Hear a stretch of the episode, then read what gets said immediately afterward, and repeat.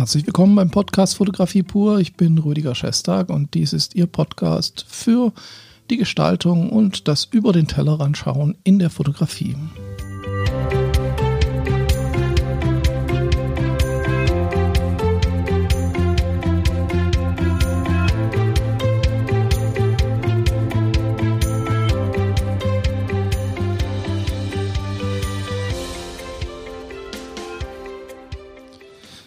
Ja, ich freue mich, dass Sie heute wieder dabei sind und das heutige Thema ist eine Anregung eines Zuhörers. Ähm, er hat mich gefragt, ähm, Mensch, mach doch mal was über AI, also äh, Artificial Intelligence, künstliche Intelligenz in den Bildbearbeitungsprogrammen. Und das ist ja im Moment auch gerade sehr aktuell, nachdem zum Beispiel Luminar die die automatische hm, Retusche, also Hautkorrektur, äh, Gesichtskorrektur und so weiter eingeführt hat und natürlich auch andere Sachen wie den Himmel austauschen in einem Bild, äh, gibt es das jetzt auch in Adobe Photoshop. Das heißt, die Hersteller ziehen mit und äh, bauen Artificial Intelligence in ihre Programme weiter ein und sie bauen das Ganze weiter aus. Jetzt tue ich mich so ein bisschen schwer darüber etwas zu sagen, aber es gibt natürlich so ein paar grundlegende Sachen. Zunächst einmal will ich zwei Sachen klären. Zum einen bin ich nicht der Meinung, dass es sich bei diesen Programmen um Intelligenz handelt, sondern um Algorithmen, die sehr ausgefeilt sind und sehr, sehr viel Arbeit einem abnehmen können. Und das ist auch richtig so und ähm, das kann man auch sehr gut nutzen. Zum anderen möchte ich diese Tools, ich nenne sie mal Tools, nicht bewerten, weil wie jedes andere Tool auch ist es nicht grundsätzlich mal schlecht oder gut. Es gibt ja Leute, die sagen, oh, die Fotografie ist auch nicht mehr das, alles wird künstlich gemacht, der Himmel wird künstlich ausgetauscht, die Models werden künstlich schlank gemacht und alles mit künstlicher Intelligenz. Was hat der Fotograf damit noch zu tun? Das ist natürlich insofern Quatsch, sage ich jetzt mal, weil es immer davon abhängt, wer benutzt es und was macht er damit. Also jedes Tool ist erstmal neutral. Und äh, erst das, was man daraus macht, macht das Ganze dann gut oder schlecht oder sinnvoll oder weniger sinnvoll.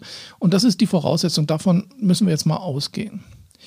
Wenn wir uns diese Tools mal genauer anschauen, zum Beispiel fangen wir mal an mit dem Himmel austauschen. Das Tool Himmel austauschen, das benutze ich ganz selten mal äh, in Luminar schon länger. Das funktioniert recht gut und in Adobe funktioniert es auch sehr gut und damit spart man sich natürlich viel Arbeit. Ich hatte das schon mal in einem anderen äh, YouTube-Video, glaube ich, gesagt. Es gibt durchaus auch sinnvolle Anwendungen. Man könnte ja jetzt sagen, okay, warum soll ich einen Himmel austauschen? Wenn ich jetzt in Venedig im Urlaub bin und ich habe einen nicht so schönen Himmel, dann mache ich einen schönen Himmel rein. Ähm, das Programm ändert sogar die Lichtstimmung ähm, auf den Häusern und auf den Gebäuden.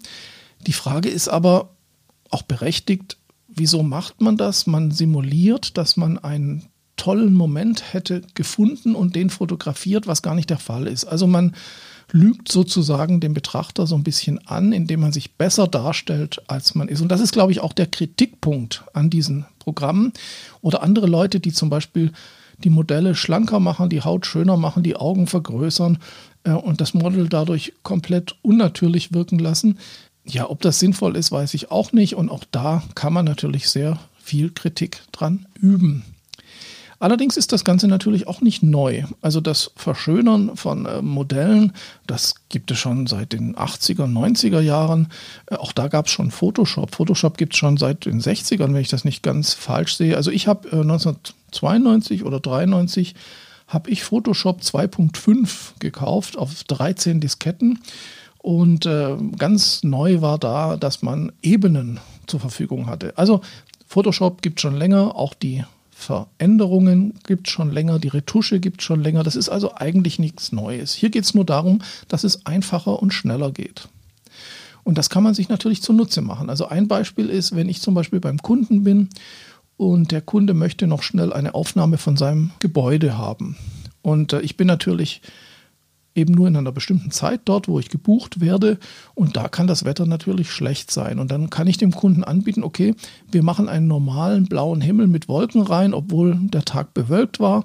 Und dann habe ich mit wenigen Schritten habe ich eine saubere Montage und ein Austausch des Himmels, für den ich vielleicht, wenn ich das von Hand mache, länger brauchen würde. Insofern ist das für mich eine Hilfe und es ist ja auch nicht unbedingt der Versuch, Menschen zu täuschen, sondern einfach nur der Versuch, eine normale Situation wiederherzustellen, die im Moment einfach nicht gegeben war.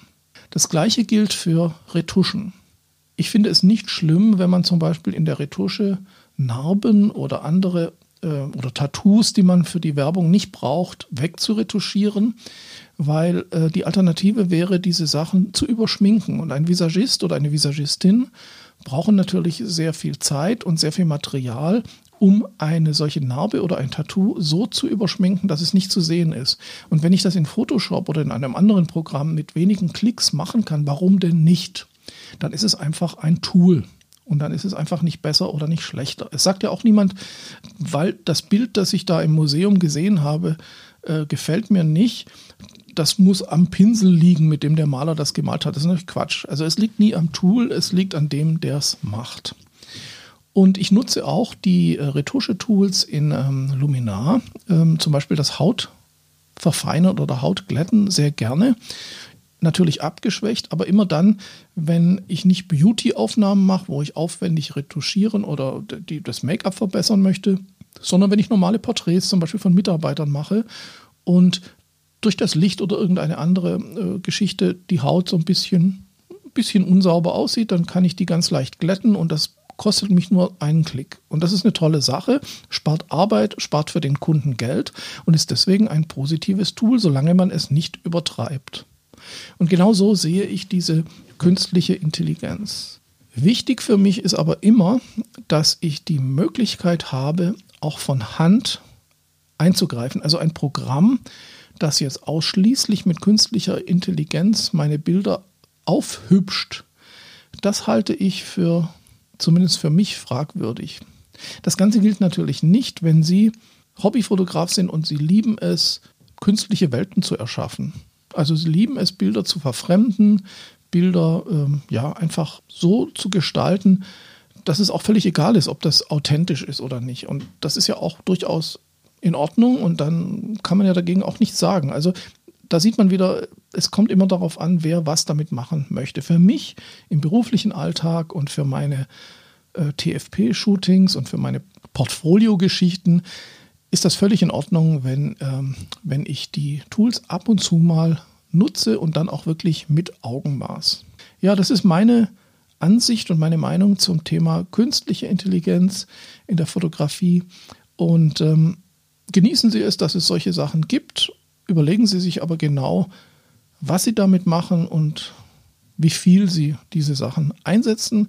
Das Wichtigste ist immer, dass Ihr Stil und Ihr Look und Ihre Ideen und Ihre Kreativität nicht hinter der künstlichen Intelligenz stehen, sondern dass sie über dem Ganzen stehen und dass diese Tools wirklich nur die Tools sind, mit denen Sie Ihr Ziel erreichen oder auch nicht und Sie nutzen oder auch nicht. Ja, das war's dieses Mal von mir im Podcast Fotografie pur. Danke fürs äh, Zuhören und ähm, ja, ich wünsche Ihnen eine schöne Zeit äh, mit Ihrer Fotografie.